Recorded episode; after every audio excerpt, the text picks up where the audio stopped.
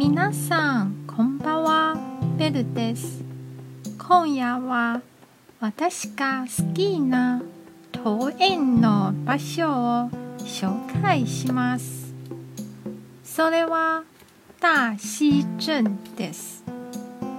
大溪鎮は昔の重要な内陸にある港です。そのため当時は多くの貿易会社や商店がありました。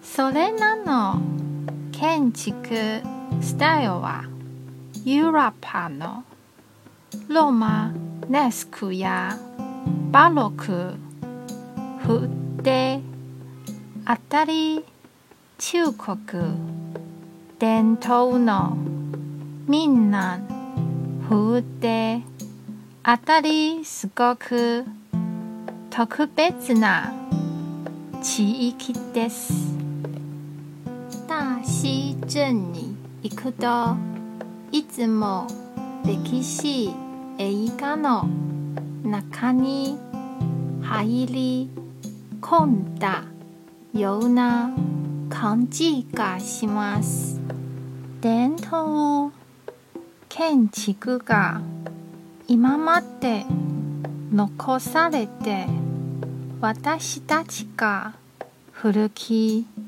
良き歴史を鑑賞できることは大溪に住む人々に感謝です。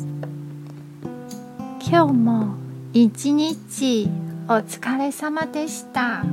ゆっくりお休みくださいね。じゃあまたね。